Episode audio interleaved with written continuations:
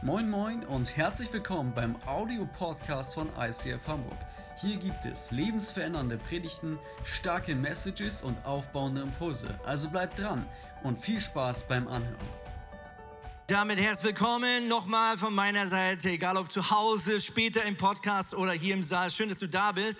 Und wir starten heute pünktlich zum ersten Advent in eine passende Serie über die Frage Peacemaker. Und das Thema von heute ist zurück zu Gottes Ruhe. Und ganz ehrlich, als meine Frau mich am Mittwoch gefragt hat, ähm, über was predigst du eigentlich? Und ich ihr gesagt habe, ich predige über Ruhe, hat sie einen Lachkrampf gekriegt.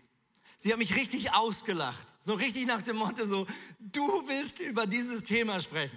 Ja, warum? Sie kennt mich ziemlich gut und manch einer von euch kennt mich ja auch ein bisschen. Äh, zur Ruhe kommen, innere Gelassenheit, äh, gedanklich einfach mal abschalten, einfach mal auf dem Sofa sitzen. Das sind nicht unbedingt die Stärken, die ich auf meine Fahne schreiben darf. Ja, mit anderen Worten, diese Predigt halte ich vor allem mir selber. Und wenn da irgendeiner im Livestream oder hier im Saal äh, auch davon profitiert, dann freut mich das äh, doppelt und dreifach. Hey, wir sind ja in der Weihnachtszeit und wir alle kennen das jedes Jahr wieder. Es ist die Zeit, in der wir eigentlich die Möglichkeit hätten, ein bisschen zur Ruhe zu kommen. Jetzt haben wir sogar noch einen, den Wunsch, dass äh, Kontakte vermieden werden, dass man nicht unnötig aus dem Haus geht. Das ist eigentlich schon fast eine, eine ein, ein Sprungbrett, noch mehr äh, vielleicht zu Hause zur Ruhe zu kommen, die Romantik der vorweihnachtlichen Zeit zu genießen, vielleicht das Kamin anzumachen oder einen Kamin äh, auf YouTube anzumachen, auf deinen Desktop zu packen und so weiter und so fort. Und alle,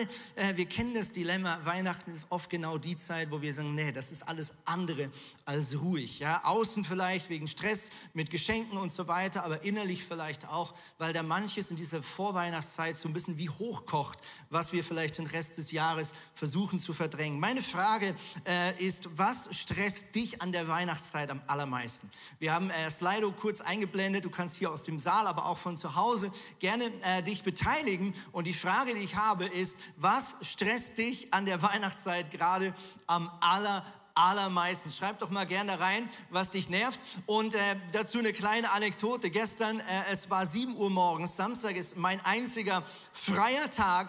Und äh, morgens um sieben klingelt der Wecker. Nicht mein Wecker, sondern der Wecker meiner Frau. Ja, ich weiß, sie stellt morgens um sieben an unserem einzigen freien Tag einen Wecker. Macht keinen Sinn, aber ist halt so. Auf jeden Fall ist Tina schon aufgestanden und war unten bei unserem Hund. Und dementsprechend klingelte der Wecker so ein bisschen äh, ohne Ziel. Und ich wurde davon wach.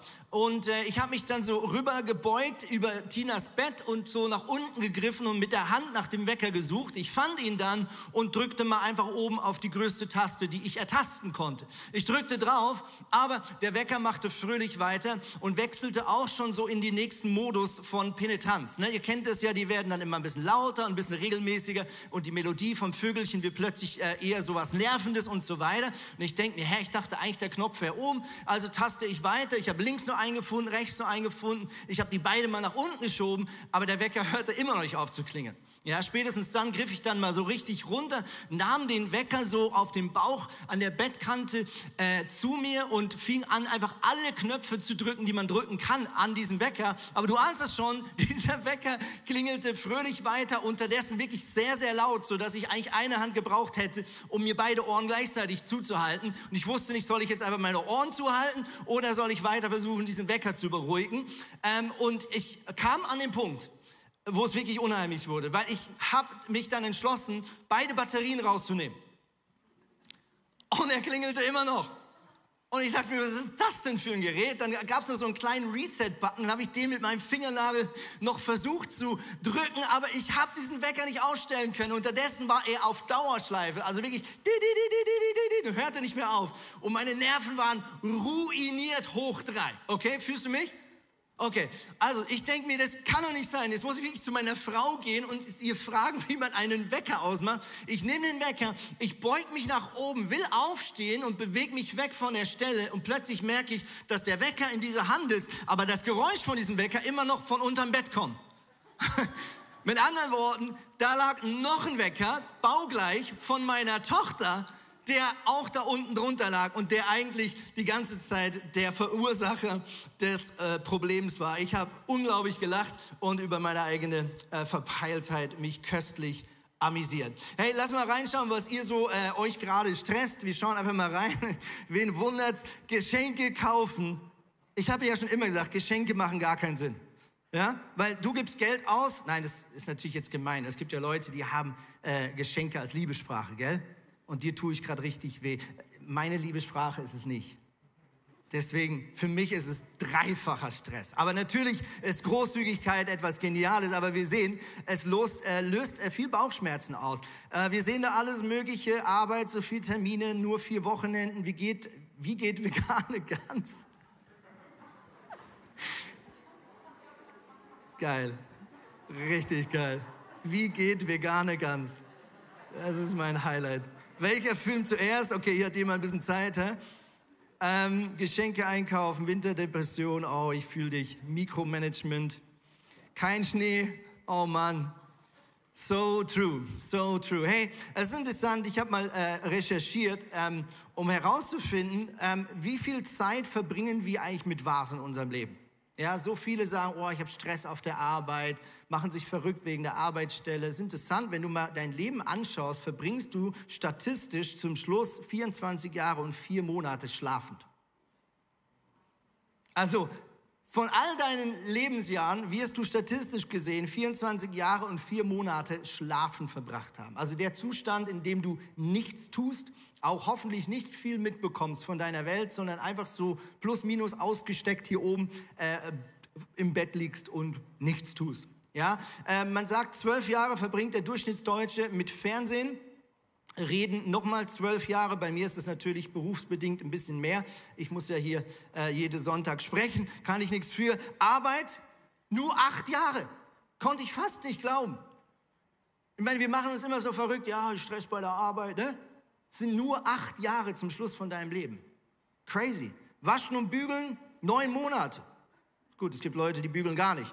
Aber statistisch gesehen, neun Monate. Spielen mit Kindern, neun Monate. Computerspiele, vier Monate. Mein Sohn wird jetzt lachen. Äh, Sport, ein Jahr und sieben Monate. Putzen 16 Monate. Ausgehen, also Kultur, Kino und so weiter, zwölf Monate. Und Gebet, der Durchschnittsdeutsche wird am Ende seines Lebens maximal zwei Wochen mit der Person gesprochen haben, die eigentlich das Beste ist zum Anrufen, wenn du Ruhe in deinem Leben brauchst. Ey, warum fällt es uns so schwer? Warum fällt es mir so schwer, innerlich, Körper, Seele und Geist wirklich zur Ruhe zu kommen?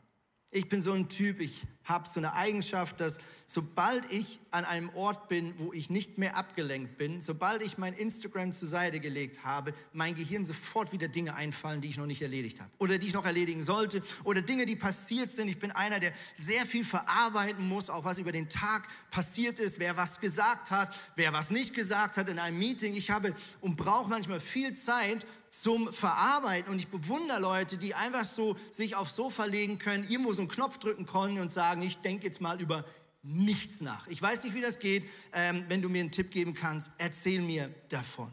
Warum fällt es uns so schwer? Warum ist Unruhe und Stress so ein Kernthema unseres Lebens? Es ist interessant, wenn wir in die Bibel hineinsehen, dann finden wir eigentlich Folgendes. Ruhe und zur Ruhe kommen innerlich, aber auch körperlich, ist ein Kernthema der Bibel, ist ein Kernthema von Gott und ist auch eine Charaktereigenschaft von Gott. Ich habe einfach mal die Hoffnung für alle eine Suche gemacht, habe einfach mal das Wort Unruhe in die Hoffnung für alle Übersetzung online eingegeben und es gab nur vier Ergebnisse. Und nochmal drei weitere Ergebnisse über dem Wort unruhig. Aber, und das ist jetzt mega ermutigend, das Wort Ruhe in der Bibel findest du in der Hoffnung für alle Übersetzung 136 Mal. Und das Wort ruhig weitere 51 Mal. Also es ist interessant, dass dieses Buch, was über Gott berichtet oder vom Leben mit Gott berichtet, uns ganz viel in Aussicht stellt, zur Ruhe zu kommen oder in die Ruhe zu finden. Das Weitere, was wir sehen, wenn wir die Bibel aufschlagen, ist, dass Ruhe schon in den ersten Zeilen der Bibel als eine Charaktereigenschaft von Gott, dem Schöpfer des Lebens, beschrieben wird. Da heißt es, am siebten Tag hatte Gott sein Werk vollendet und ruhte von seiner Arbeit. Darum segnete er den siebten Tag und sagte, dies ist ein ganz besonderer heiliger Tag, er gehört mir.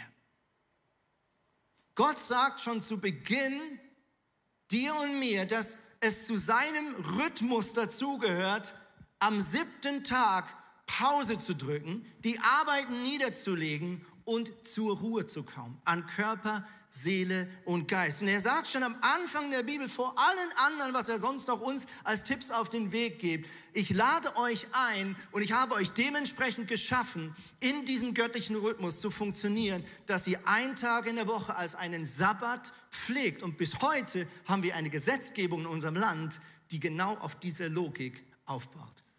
Wenn wir noch ein bisschen genauer in die ersten Zeilen hineinschauen, dann sehen wir, dass Gott nicht nur einmal ähm, in der Woche ruht, sondern dass Gott ja eigentlich als erstes Tag und Nacht kreiert. Und mit Tag und Nacht auch die Tatsache, dass es in der Nacht dunkel ist und dass du in dieser Zeit eigentlich nichts tun kannst, außer schlafen. Also Gott hat von Anfang an einen Rhythmus in diese Schöpfung hineingelegt, aus Betriebsamkeit, aus Fleiß, aber auch aus Pausen und Schlaf. Und zum Schluss des Lebens verbringen wir statistisch 28 Jahre unseres Lebens genau in diesem Zustand des Nichtstun und des zur Ruhe kommens. Ruhe ist eine Charaktereigenschaft Gottes. Ruhe ist ein göttlicher Zustand. Und jetzt ist die Frage, warum dann ist unser Leben so oft vom Gegenteil geprägt. Ich habe vier Punkte mitgebracht heute, die dir hoffentlich helfen, Ruhe in deinem Leben zu finden. Erstens, finde Ruhe, indem du Gott gehorchst. Erster Lifehack, wie wir zur Ruhe kommen können in unserem Leben, ist, indem wir Gott gehorchen. Ich ahne, dass dieser Punkt dich mindestens so doll überrascht, wie er mich überrascht hat in der Vorbereitung. Ich war wirklich fasziniert zu sehen, wie oft alleine in den Psalmen Ruhe verknüpft wird mit der Voraussetzung, dass du und ich den Willen von Gott, also das, was der Geist Gottes uns als Schaltzentrale innerlich aufs Herz legt zu tun, dieses innere Wissen zwischen Gut und Böse. Die Bibel sagt, wenn du in diesem Zustand oder in diesem Kompass oder diesem Kompass folgst, dann wirst du begleitet werden von Ruhe. Die Bibel sagt auch, wenn du diesem Gewissen nicht folgst, umso mehr du gegen dieses göttliche Gewissen handelst, umso mehr wird dein Leben instabil und da entsteht Spannung und umso mehr entsteht innere Unruhe. Ich meine, ist das nicht nur so, dass wenn wir zum Beispiel einen Konflikt nicht lösen, dass das sofort Unruhe auslöst. Ich hatte diese Woche ein Telefonat mit, meiner, mit meinem Bruder und es endete völlig überraschend in, einem, in einer Meinungsverschiedenheit. Und du ahnst es schon, du legst den Hörer auf und du merkst, wenn du so ein Gespräch hattest, du legst nicht den Hörer auf und denkst, oh, jetzt geht's mir gut. Nein, plötzlich ist da eine innere Unruhe. Du merkst, da stimmt was nicht. Etwas ist aus dem Lot gekommen. Jesaja 57, 20 bis 21 heißt es, die Menschen aber, die sich gegen mich auflehnen, sind wie die unruhigen Meereswogen, die Schlamm und Schmutz aufwühlen. Wer nichts von mir wissen will, findet keinen Frieden, sondern stürzt sich ins Unglück. Das sagt mein Gott. Also hier stehen eigentlich zwei Dinge. Hier wird erklärt, warum du und ich, warum wir überhaupt Unruhe als eine Last im Leben kennen. Es ist die ultimative Konsequenz, weil sich die Schöpfung, angefangen mit Adam und Eva, den ersten zwei Menschen, sich abgewandt hat vom Schöpfer. Gott hat diese Erde kreiert und hat Mensch in den Garten Eden hineingestellt, also in die Gegenwart Gottes.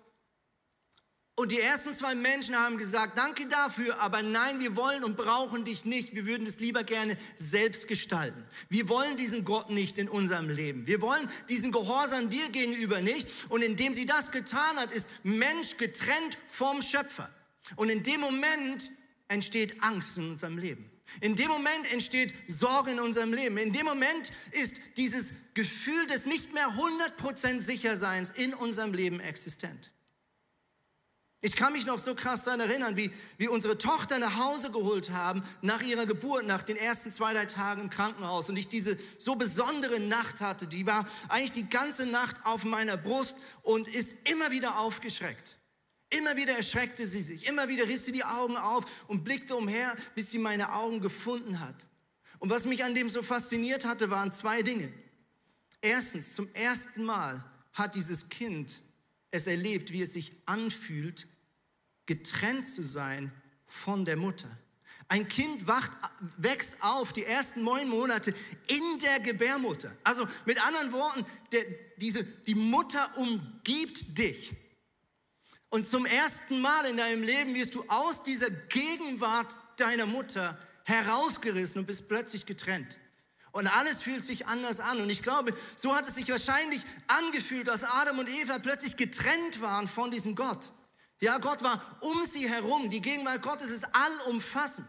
Und plötzlich bist du allein. Und plötzlich wird da dieses Urvertrauen, was jedes Baby noch mehr hat als jeder andere. Dieses Urvertrauen, das sehen wir angekratzt in der ersten Sekunde des Lebens. Und es wird immer kleiner werden, statistisch gesehen.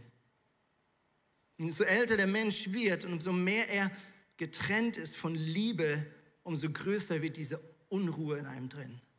Die Angst vor dem Bösen, die Angst vor dem Unglück, die Angst, nicht zu genügen. Was die Bibel aber auch sagt, ist, dass du ganz praktisch, wenn du den Willen Gottes tust, mit Ruhe gesegnet werden wirst. Da heißt es folgendes, Sprüche 10, Vers 30, wer Gott gehorcht, lebt ruhig und sicher. Wer ihn missachtet, wird nicht lange in dem Land wohnen. Jesaja 32, Vers 17, wo es gerecht zugeht, da herrscht auch Frieden, Ruhe und Sicherheit. Für immer. Wir haben ja einen Hund seit zwei Monaten und was mich so fasziniert, auch wenn ich irgendwie auf TikTok lande und so Hundevideos anschaue, was überhaupt keinen Sinn macht, wenn du selbst einen Hund hast, aber so ist es nun mal. Auf jeden Fall, ähm, was ich so feier und auch mich fasziniert ist, dass ein Hund ein schlechtes Gewissen haben kann. Und wenn unser Hund missbaut, irgendwas getan hat, was er nicht darf, in einen Raum gegangen ist, was er nicht darf, sich irgendwas geschnappt hat, was er nicht darf, dann erkenne ich das als erstes daran, dass er unruhig ist. Sogar bei Hunden ist das so. Und wie wäre es, wenn du vielleicht mal über den Bereich, wo du sagst, da habe ich so einen inneren Unfrieden, da habe ich so eine innere Unruhe, wie wäre es, wenn du heute Morgen mal sagst, ich gehe zu Jesus damit und ich frage ihn, gibt es an meinem Lifestyle etwas, wo ich gegen deinen Willen handle, wo ich nicht mich so verhalte, wie du es dir als Schöpfer eigentlich überlegt hast. Ein Bereich, der in meinem Leben, ich habe das schon ein paar Mal erzählt auf dieser Bühne, sehr stark für Unfrieden gesorgt hat, war der Bereich Finanzen. Tina und ich haben beide nicht gut gelernt, mit Geld umzugehen, bevor wir uns kennengelernt haben. Und als wir dann zusammenkamen und geheiratet haben, haben sich definitiv zwei Blinde, äh, was Finanzen anbelangt, getroffen. Und wir hatten die ersten zwei drei Jahre echt richtig heftige Struggles. Mit anderen Worten, da kamen immer wieder Rechnungen, die wir übersehen hatten, da kamen Kreditkartenabrechnungen und so weiter und so fort. Und du ahnst es vielleicht schon, ich habe mir so oft einfach Sorgen gemacht. Ich war so oft unruhig, weil ich nicht wusste, wie ich Rechnung A, B, C überweisen sollte. Und du ahnst es, Tina und ich haben uns so oft wegen Finanzen gestritten. Und zwar richtig heftig. Und uns gegenseitig vorgeworfen, der andere ist schuld und so weiter und so fort. Und am allermeisten habe ich mich selbst angeklagt. Ich dachte, wie kann man so bescheuert sein und das nicht auf die Kette kriegen? Und es hat einiges gebraucht und es war ein langer Prozess zu lernen, mit Geld besser umzugehen.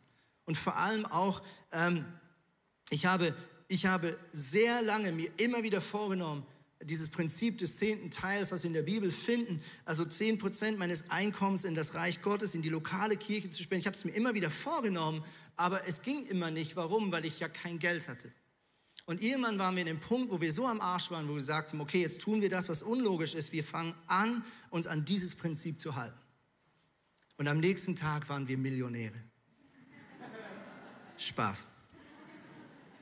Ich sage überhaupt nicht, dass von heute auf morgen alles besser wurde. Es war ein ganz langer Prozess.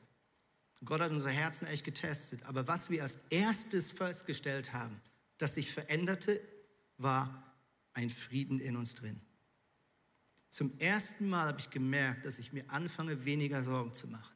Dass meine Gedanken weniger oft bei diesem Thema sind. Dass unsere Streitthemen weniger werden. Innerer Frieden. Das war jetzt meine Geschichte. Bei dir ist das vielleicht ganz was anderes. Aber ich mache dir mega Mut, den Heiligen Geist ganz konkret zu fragen, wo ist in meinem Leben Unruhe und wo kann ich vielleicht in meinem Leben etwas verändern. Zweitens, finde Ruhe, indem du Gott vertraust. Jesus spricht zu seinen Jüngern und zu einer großen Menge folgende Worte. Kommt alle her zu mir, die ihr euch abmüht und unter eurer Last leidet ich werde euch Ruhe geben. Vertraut euch meiner Leitung an und lernt von mir, denn ich gehe behutsam mit euch um und ich sehe auf niemanden herab. Wenn ihr das tut, dann findet ihr Ruhe für euer Leben. Das Joch, das ich euch auflege, das ist leicht. Und was ich von euch verlange, ist nicht schwer zu erfüllen. Ähm, es gibt viele theologische Meinungen über dieses letzte Wort, was hier beschrieben wird, nämlich mein Joch. Joch, das ist ja dieses Teil, was dem Ochsen umgehängt wird, um damit landwirtschaftliche Geräte zu ziehen oder eine Kutsche oder irgendwas hinter sich herzuziehen. Und dieses Joch war in der Regel relativ schwer, ähm, weil es einfach stabil sein musste. Und eine Erklärung, die ich extrem einleuchtend finde, ist, dass die Rabbiner, Jesus war ja nicht der einzige Lehrer, der von Dorf zu Dorf zog in dieser Zeit und gelehrt hat. Jeder dieser Rabbiner hatte die gleiche Aufgabe. Sie hatten das damalige Alte Testament, also die Heilige Schrift sozusagen der Juden. Und ihre Aufgabe und ihr Selbstverständnis war, diese Worte, die wir heute noch als Altes Testament kennen, zu predigen, mit anderen Worten auszulegen. Und diese Auslegung, also wie ein Rabbiner das Alte Testament ausgelegt hat, das nannte man damals das Joch von diesem Rabbiner. Und Jesus sagt mit anderen Worten, das Selbstverständnis, was ich mitbringe, wenn ich diese Zeilen lese, wenn ich den Willen meines Vaters untersuche, lese und versuche für mein Leben anzuwenden, mein Selbstverständnis löst keinen Druck aus. Mein Selbstverständnis löst nicht eine Last aus, die du nicht tragen könntest. Ganz im Gegenteil, wenn ich diese Zeilen lese und auf mein Leben anwende, löst es Freiheit und Leichtigkeit aus.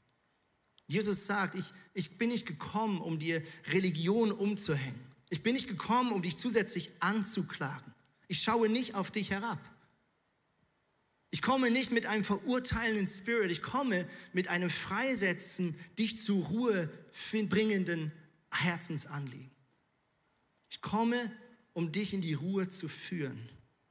Das Joch, das ich euch auflege, fühlt sich nicht wie Arbeit an, sondern es fühlt sich nach Ruhe an. Zur Ruhe kommen. Drittens, finde Ruhe, indem Gott dich innerlich erfüllen darf. Finde Ruhe, indem Gott dir deine Gegenwart schenken darf und indem du diese Gegenwart immer wieder aufs Neue in deinem Leben suchst.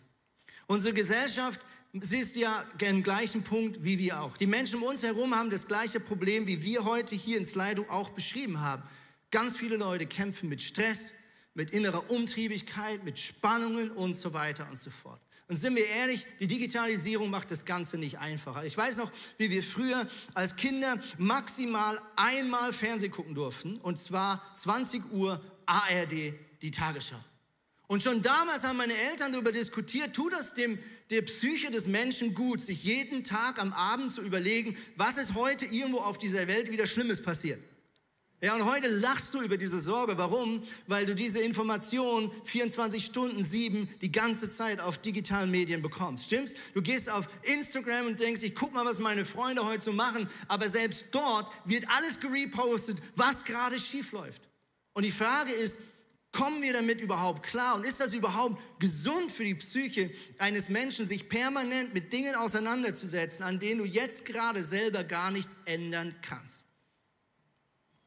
Und deswegen suchen viele Menschen um uns herum Hilfe in zum Teil fernöstlichen Religionen, Yoga, Meditation, Hypnose und so weiter und so fort. Und ich möchte gar nicht zu doll da reingehen oder irgendwas, aber ich möchte einen Gedanken mit euch teilen, der mir aufgefallen ist, wenn es um all diese Praktiken geht.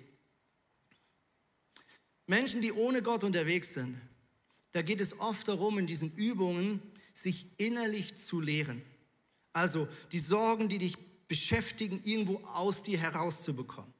Es hat viel damit zu tun, sich innerlich zu lehren. Wenn wir aber die Bibel lesen, was sie über Ruhe sagt, dann hat das nicht mit Lehren zu tun, nicht etwas aus dir herauszukippen, sondern es hat viel mehr damit zu tun, ob du mit etwas oder jemandem gefüllt bist. Wir müssen nichts entleeren, sondern wir brauchen die Erfüllung des Heiligen Geistes. Und zwar täglich, stündlich und manchmal sogar jede Minute aufs Neue. Und Jesus sagt, ich bin der Weg, die Wahrheit und das Leben. Niemand kommt zum Vater, in Klammern, an den Ort der bleibenden Ruhe, in Klammern, in Klammern, der Himmel, es sei denn durch mich. Schau, das ist mega wichtig. Jesus sagt nicht, ich bin das Add-on in deinem Leben. Jesus sagt nicht, hey, es ist eine coole Kombi aus verschiedenen Religionen, jetzt packst du mich da auch noch mit rein, irgendwie wird das schon. Jesus sagt nicht, ich bin einer von fünf Türen. Jesus sagt, ich bin die einzige Tür zum Leben. Ich bin die einzige Lösung. Es kommt niemand zum Vater, es sei denn durch mich. Was er damit meint ist, du kommst nur in diesen finalen Zustand der Ruhe, den wir im Himmel genießen dürfen, wenn du in Anspruch nimmst, dass Jesus für dich sterben musste und wieder auferstehen durfte, um dich zu retten. Denn das ist der Grund, warum wir Weihnachten feiern. Weil Gott seinen eigenen Sohn gesandt hat, als kleines Baby auf diese Erde, um eine Rettungsmission durchzuziehen, die nur noch Gott tun konnte um dich und mich aus dieser Unruhe final zu beschreiben, äh, zu befreien. Und hier auf dieser Erde, Jesus war ehrlich, hat gesagt, in dieser Welt habt ihr Angst. Aber seid euch gewiss, ich habe diese Welt überwunden. Und Jesus sagt, ich weiß schon, dass ich bald einen Sieg einholen werde, der final die Tür öffnet in eine neue Welt, in eine Ewigkeit, in ein Leben mit Gott und in Gott, wo alles, was jetzt das Leben unruhig macht, nicht mehr existieren wird. Du wirst keinen Fehler mehr machen können im Himmel. Du wirst nicht mehr sündigen können. Du wirst dir keine Sorgen mehr machen können. Du wirst weder angeklagt noch jemanden anklagen können. Du wirst keine, keine Gedanken mehr machen müssen über, kann ich meine Rechnung bezahlen oder nicht. Von all dem bist du befreit, weil du in der vollkommenen Gegenwart von Gottes leben darfst. Und Jesus ist der einzige Weg dorthin.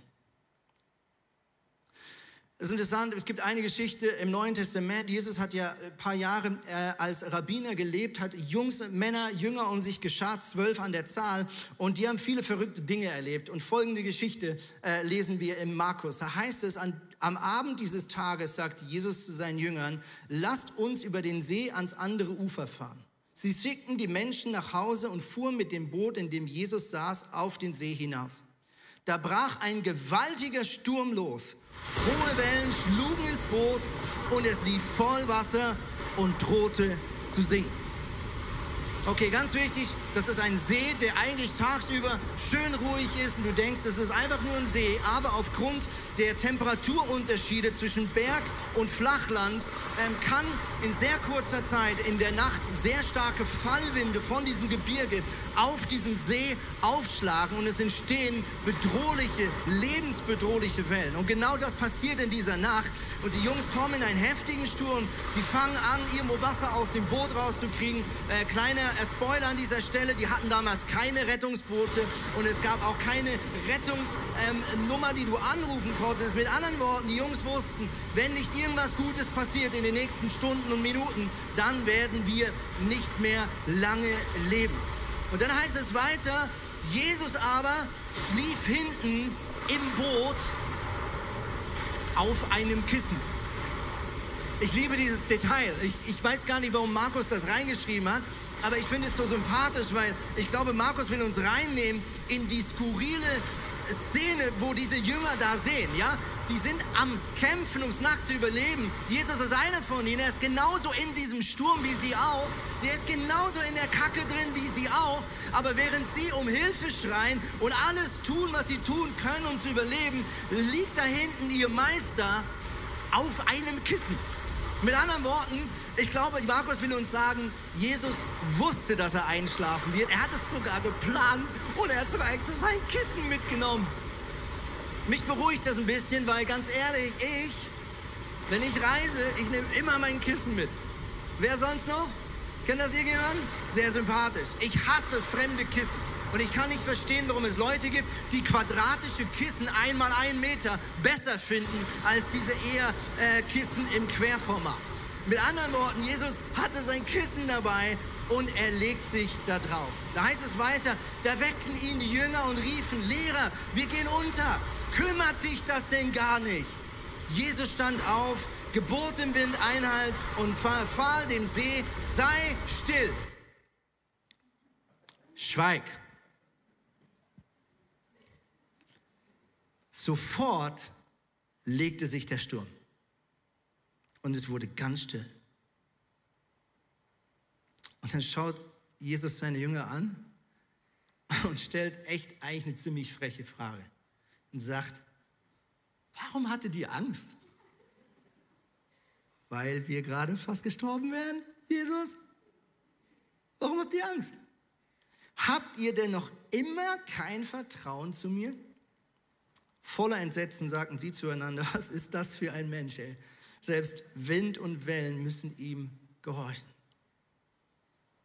Jesus ist in der gleichen Szene als Mensch wie seine Jünger auch. Sein Leben ist in akuter Gefahr. Es ist Sturm, Anfeindung. Es haut ihm voll ins Gesicht. Aber während seine Jünger kämpfen und sich abrackern, kann Jesus sich erlauben, im Boot zu liegen und einfach zu schlafen. Und ich glaube, es ist, weil Jesus wusste, wer er war, aber vor allem, weil er wusste, dass sein Vater bei ihm ist. Jesus war immer in permanenter Gegenwart mit seinem Vater. Jesus war immer in seinem Vater. So wie ein Kind in der Gebärmutter der Mutter ist. So stelle ich mir das bildlich vor. Und so wie ein Baby im Bauch der Mutter wahrscheinlich einen Sturm gar nicht mitkriegen würde, sich gar keine Gedanken machen würde. So sagt Jesus, hey, mein Leben ist in der Hand meines Vaters. Dieser Vater hat alle Macht auf der Welt, mir zu helfen, wenn er es möchte. Und selbst wenn wir jetzt hier gleich untergehen, habe ich nichts zu befürchten. Ich weiß, wer ich bin und ich weiß, wohin ich gehe. Das Zweite, was wir hier sehen, ist, wenn Jesus deinem Sturm sagt, er soll schweigen, dann muss der Sturm gehorchen. Wenn Jesus in deine Gedankenwelt hineinsprechen darf, schweig, dann müssen deine Gedanken gehorchen. Da müssen Sorgen gehen. Wenn Jesus dich erfüllt mit seiner Gegenwart, passt alles andere nicht mehr rein. Wird alles andere ausgeschwemmt mit der Liebe Gottes. Die Bibel sagt, das Gegenteil von der Liebe von Gott ist Angst. Oder andersrum, da wo wir nicht connected sind mit der Liebe des göttlichen Vaters, haben wir Angst. Unruhe. Letzte Frage. Finde Ruhe, indem du nicht versuchst, Gott zu spielen. Psalm 131, ganz berühmte Zeilen. Da heißt es, ich bin zur Ruhe gekommen mein Herz ist zufrieden und still, wie ein kleines Kind in den Armen seiner Mutter. So ruhig und geborgen bin ich bei dir. Der Zustand, der hier versucht wird zu beschreiben, ist eigentlich, nachdem ein Kind gestillt ist und es komplett, ich würde schon fast sagen, zugedröhnt, weil da wirklich Hormone freigesetzt werden, wo man auch bei zum Teil Drogenkonsum wiederfindet. Das ist tatsächlich so völlig verzaubert, innerlich komplett gefüllt, liegt dieses Kind auf dem Bauch der Mutter. mit allem versorgt, was es braucht, inklusive der Liebe, die die Mutter in diesem Akt dem Kind geben kann. Und David sagt, so ruhig bin ich gerade. Echt jetzt? Alter, das will ich auch, oder? So ruhig, so gelassen, wie ein Baby, was noch gar nicht weiß, über was es sich Sorgen machen könnte. Und jetzt ist interessant, wenn du eine Zeile nach oben gehst, einen Vers nach oben gehst, siehst du zwei wichtige Prinzipien, wenn es ganz praktisch darum geht, zur Ruhe zu kommen. Erstens, er sagt im Satz davor folgendes, Herr, ich bin nicht hochmütig und schaue nicht auf andere herab. Ich wage heute zu behaupten, du könntest auch sagen, Gott, ich vergleiche mich nicht mit anderen Menschen. Kann es sein, dass ganz viel Unruhe daher kommt, weil wir uns immer vergleichen?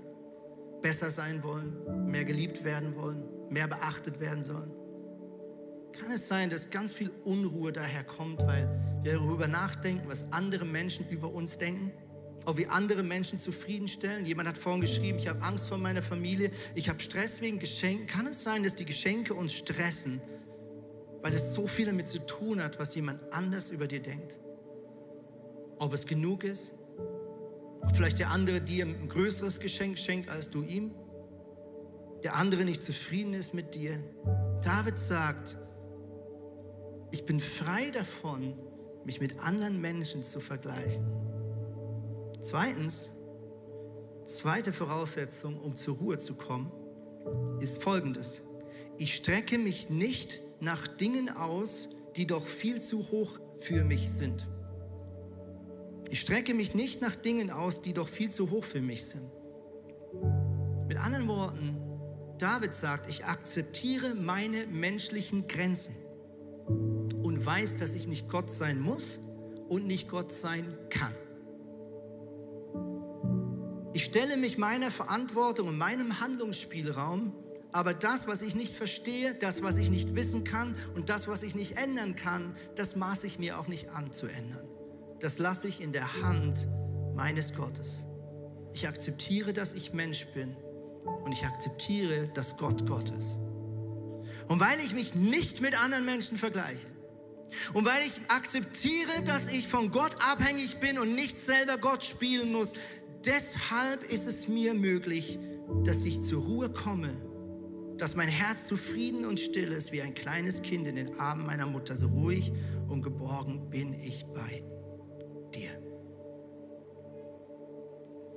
Ist das nicht krass? Und ich möchte dich ermutigen, dass du diese Verse mitnimmst wie ein göttliches Stoppschild. Dass wenn deine Gedanken unruhig werden in dieser Woche, wenn du die Nachrichten liest und die Ängste mitbekommst, die gerade da sind, die Möglichkeiten, nicht wissen, wie wir nächste Woche und übernächste Woche unterwegs sein können.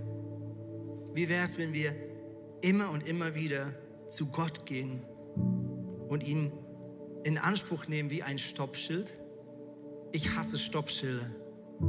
Für mich ist ein Stoppschild im Straßenverkehr immer ein perfektes Feedback von Andi an Andi, wie es mir gerade geht. Weil umso gestresster und unruhiger ich bin, umso schwerer fällt es mir, mein Auto zu einem vollen Stopp zu bringen. Kennst du das? Es ist, es ist richtig hart, ganz zu stoppen und kurz stehen zu bleiben und erst dann wieder weiterzufahren. Aber wie wäre es, wenn wir in unserer Gebetskultur genau das entwickeln und sagen, immer wenn es stressig wird, dann gehe ich zu Gott und ich bringe ihm meine Unruhe und ich warte, bis es zu einem vollen Stopp gekommen ist in mir.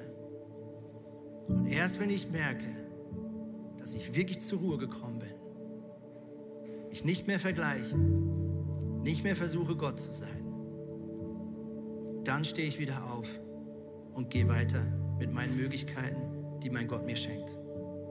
Ich glaube, wenn wir das lernen würden, wenn ich das lernen würde, würde es mir deutlich besser gehen. Erst recht in der Weihnachtszeit. Wir wollen heute mit einem gesungenen Gebet diese Predigt beenden. Es ist ein Gebet, was Jesus vorgebetet hat, das Vater unser, einfach in einer modernen Fassung. Und ich lade euch auf, alle jetzt aufzustehen. Wir wollen gemeinsam in diese Gegenwart Gottes gehen und genau das umsetzen. Nimm einfach das, was dich gerade jetzt am meisten beschäftigt und bring es zu diesem König. Bring es vor seinen Thron. Bring es in diese Gegenwart Gottes. Und wenn du heute online zugeschaltet bist oder hier im Saal bist und du merkst, dass du ein persönliches Gebet brauchst, dann kannst du jetzt hier im Saal ins Foyer gehen oder auch online dich jetzt einwählen. Wir haben ein fantastisches Gebetsteam, analog und auch digital. Nimm das unbedingt in Anspruch. Sie lieben es, dir kurz zuzuhören, für dich zu beten, für dich da zu sein. Und jetzt lass uns in der Gegenwart Gottes unsere Sorgen loswerden.